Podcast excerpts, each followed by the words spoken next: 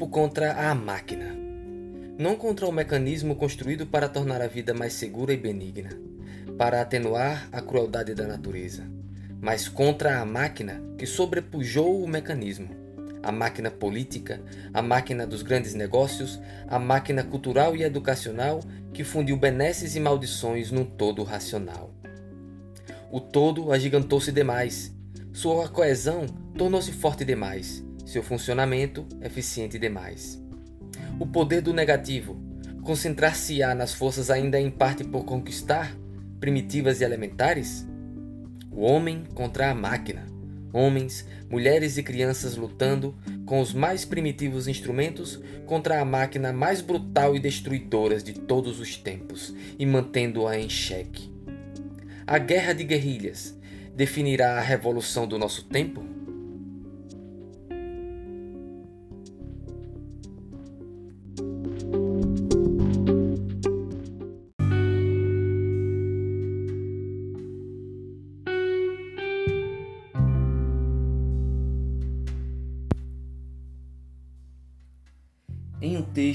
Séculos atrás a seguinte citação: Por ora, gostaria apenas de compreender como é possível que tantos homens, tantos burgos, tantas cidades, tantas nações tolerem por vezes um tirano só, cujo único poder é aquele que lhe conferem, cujo poder de lesá-los depende apenas da vontade que tem de tolerá-lo que não lhes faria mal algum se não preferissem sofrer a contradizê-lo.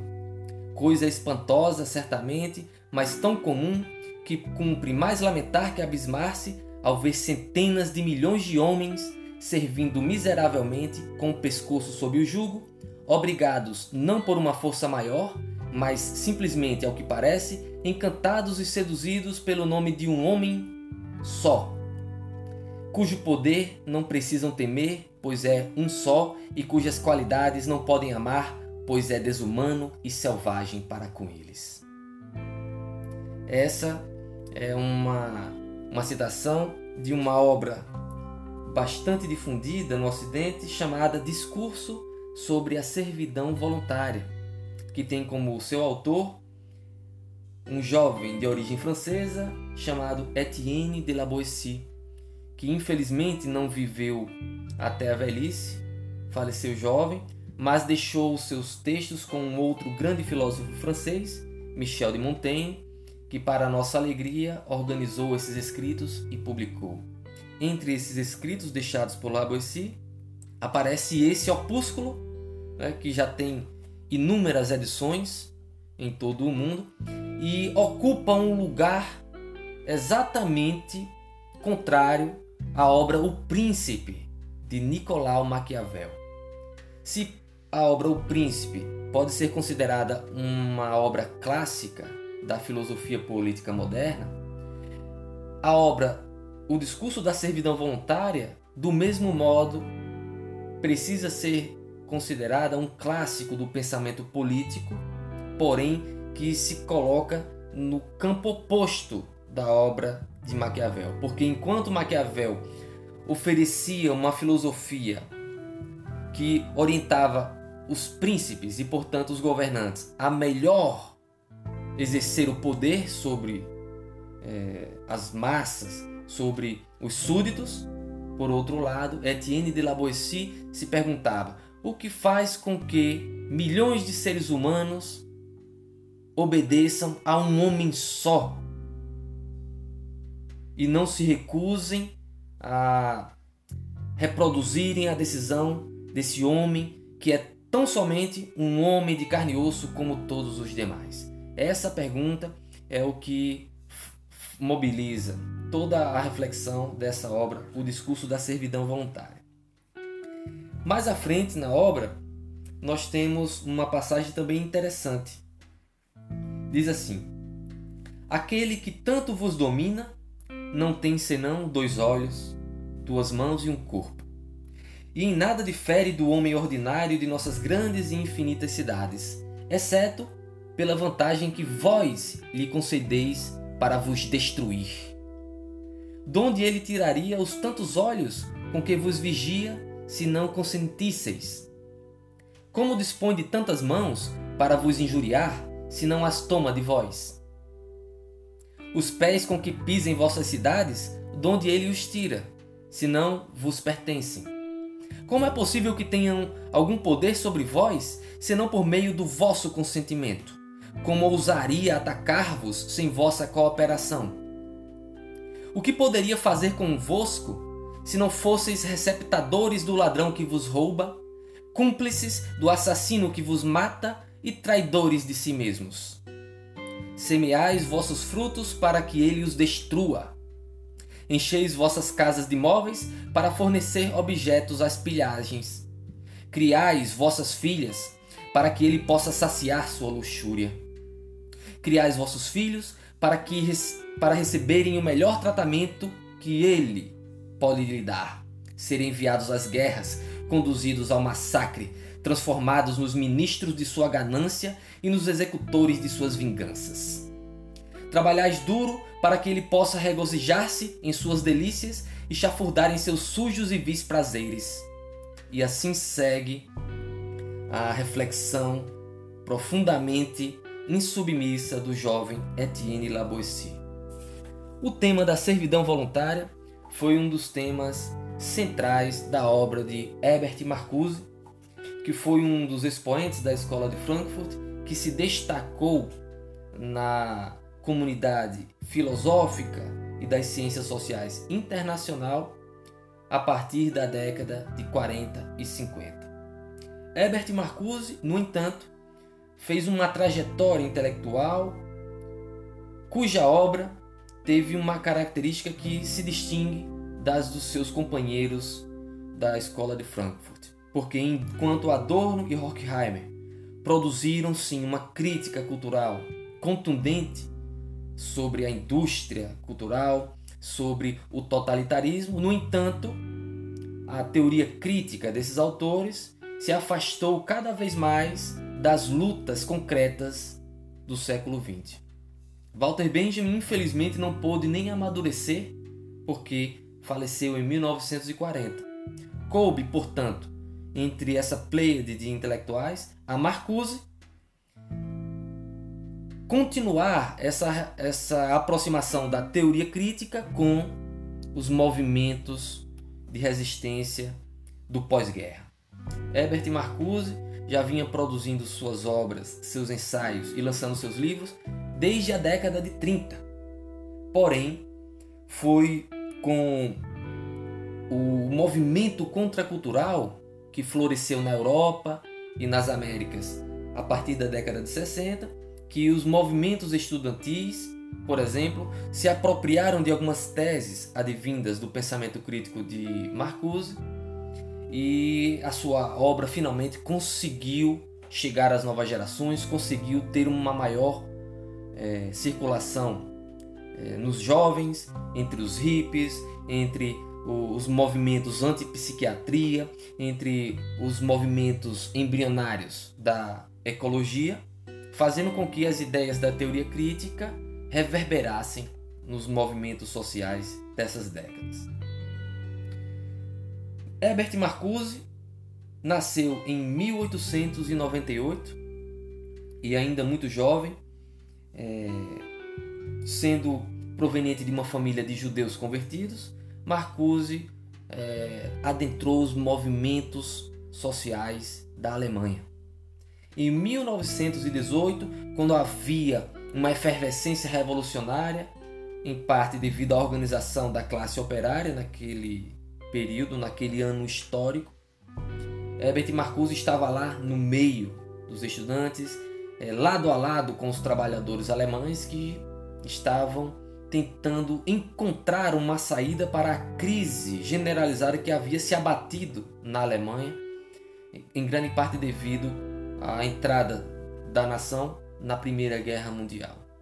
No entanto, o movimento revolucionário sofreu uma derrota histórica muito trágica. Duas lideranças foram assassinadas, entre elas uma, uma mulher chamada Rosa Luxemburgo e o seu parceiro foram simplesmente assassinados. Ninguém sabe ao certo quem foram os reais assassinatos dessas lideranças revolucionárias, mas o que aconteceu é que Marcuse estava lá no meio desse movimento, com 20 anos de idade, e a princípio ele participava dessa movimentação devido à aproximação e ao vínculo que ele tinha com o Partido Social Democrata da Alemanha. Depois dessa derrota histórica, com a capitulação da ala da social-democracia para o poder constituído, Marcuse pede afastamento do partido e se afasta de, da luta revolucionária nos moldes em que ele conheceu em 1918. Ainda jovem, com muita sede de conhecimento, ele tomou tomou conhecimento da obra de um filósofo alemão que estava se destacando naquele período, chamado Martin Heidegger. Heidegger foi um filósofo alemão do século XX que produziu uma obra realmente importante, entre elas a obra Ser e Tempo, que é uma obra filosófica profunda, influenciada pela fenomenologia, mas que, devido à importância que Heidegger atribui na sua filosofia à figura do indivíduo, essa filosofia fenomenológica foi interpretada por alguns teóricos daquele momento histórico como uma filosofia existencialista. Há motivos filosóficos para isso, mas o que importa é saber agora é que Marcuse tomou conhecimento da obra de Heidegger e foi até o professor Heidegger a fim de aprender a sua filosofia, na expectativa de, tendo contato com a fenomenologia, Marcuse poderia encontrar uma forma de renovar a teoria revolucionária marxista, que do ponto de vista de Marcuse havia fracassado historicamente. Por quê? A revolução não aconteceu. E o que o jovem Marcuse estava percebendo é que as massas de alemães, ao invés de é, lutarem para obterem o poder político para si, ampliando a democracia, a participação das massas nos processos decisórios. Pelo contrário, estavam se encaminhando, cedendo o poder para a figura de um único líder ou para de um único partido. Ele percebeu então aí uma virada. E, de certa forma, a revolução teria sido traída por aqueles grupos de trabalhadores que seriam os mais beneficiados caso a revolução tivesse realmente acontecido. Mas, devido à trama política histórica, diversos grupos de trabalhadores aderiram ao discurso fascista. Começaram a somar as fileiras junto ao partido nazista e isso desencadeou todo esse processo do qual nós já tratamos aqui, a ascensão do nazismo ao poder que desencadeou a expansão do nazismo para além das fronteiras alemãs, desencadeando a Segunda Guerra Mundial e resultando na barbárie.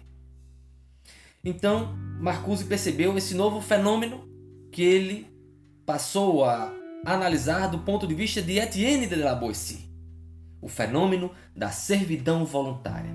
Marcuse, então, com seus vinte e poucos anos, olhava para as massas de, de aderentes ao projeto nazifascista na Alemanha na década de 30 e se perguntava o que faz com que esses milhões de seres humanos cedam o poder que eles têm em potencial para uma facção liderada por Hitler com ideais autoritários. Esse essa constatação marcou de forma indelével o pensamento de Marcuse de modo que essa problemática foi obstinadamente trabalhada por esse autor durante as décadas seguintes. Inclusive, quando Marcuse teve que se exilar da Alemanha e foi morar nos Estados Unidos.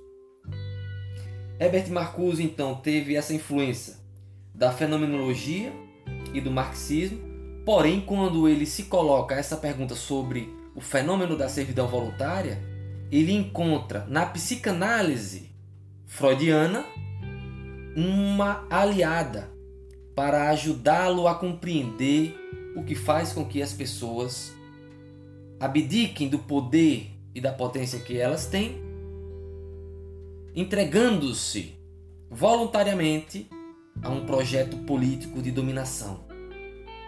Há, na perspectiva de Marcuse, elementos psicológicos profundos que precisam ser investigados, mesmo que se pretenda compreender fenômenos políticos e sociais. Simplesmente porque não se pode separar tão friamente os fenômenos sociais e políticos da dimensão subjetiva, dos sentimentos que mobilizam os indivíduos em direção a seus pares, em direção às, aos clamores populares, que faz com que algo do psiquismo, algo do inconsciente, algo da subjetividade, em suma, do indivíduo, participar de uma forma e não de outra da dinâmica política e social de seu tempo. Então, Herbert Marcuse busca compreender o lugar do desejo e do psiquismo nas lutas sociais.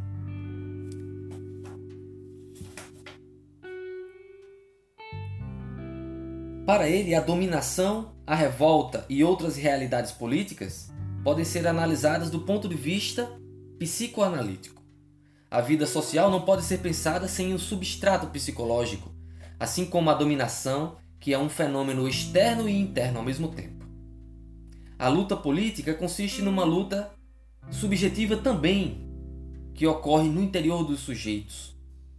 As contradições, bastante analisadas pelos teóricos críticos da sociedade, ocorrem no exterior, nas estruturas econômicas e sociais. Mas as contradições também ocorrem de maneira similar na dimensão do psiquismo humano, entre instâncias conscientes e inconscientes. Contradições entre os discursos e as ações. Contradições de interesses individuais e coletivos. A pulsão da vida que anseia por expandir-se depara-se também com a pulsão da morte, com o masoquismo subconsciente ou com o sadismo declarado. O indivíduo autorreprimido identifica-se com discursos e práticas políticas autoritárias.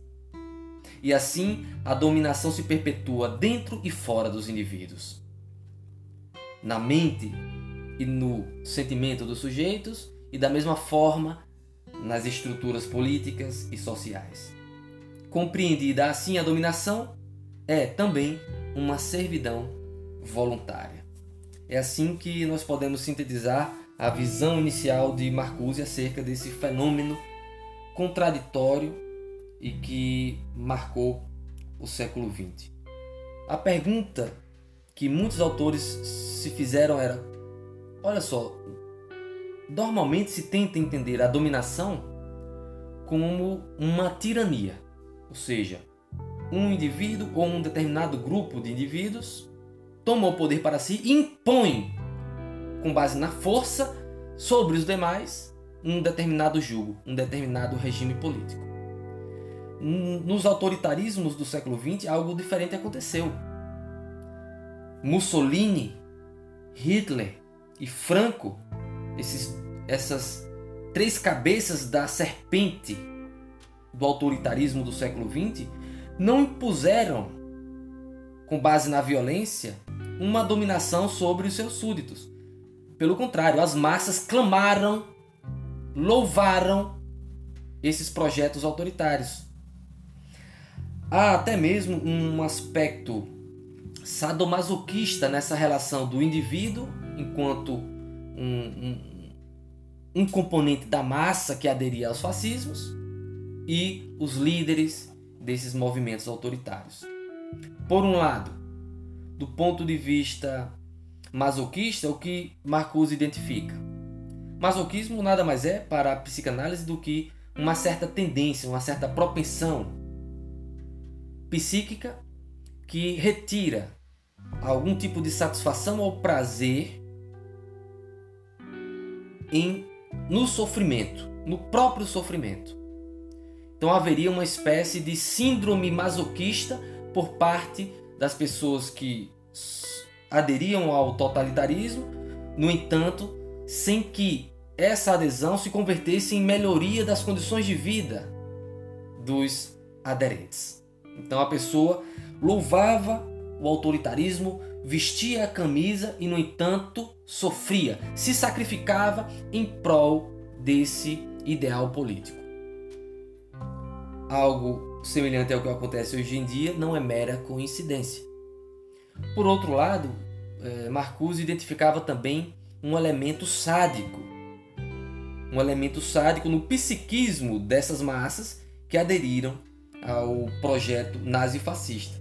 Sadismo, para a psicanálise, é essa propensão psicológica que é, sente alguma satisfação ou algum prazer em ou diretamente impor um sofrimento a um terceiro, a um outro, ou simplesmente contemplar esse outro sofrendo, sentindo dor, sendo derrotado.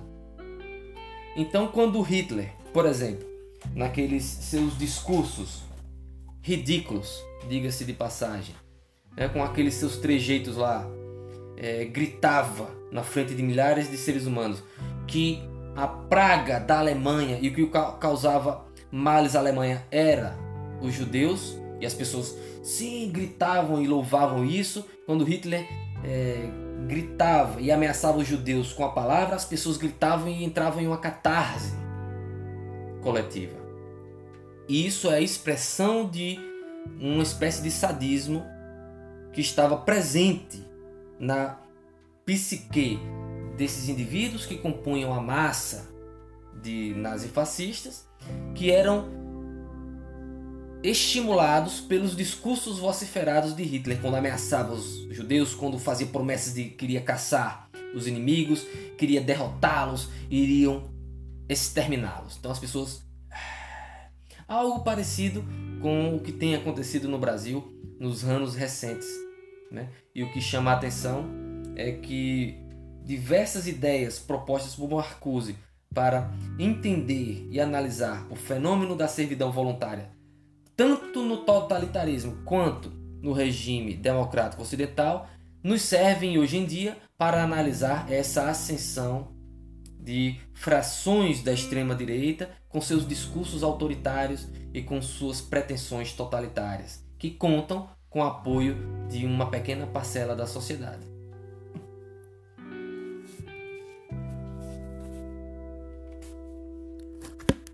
Alguma questão sobre essa primeira parte?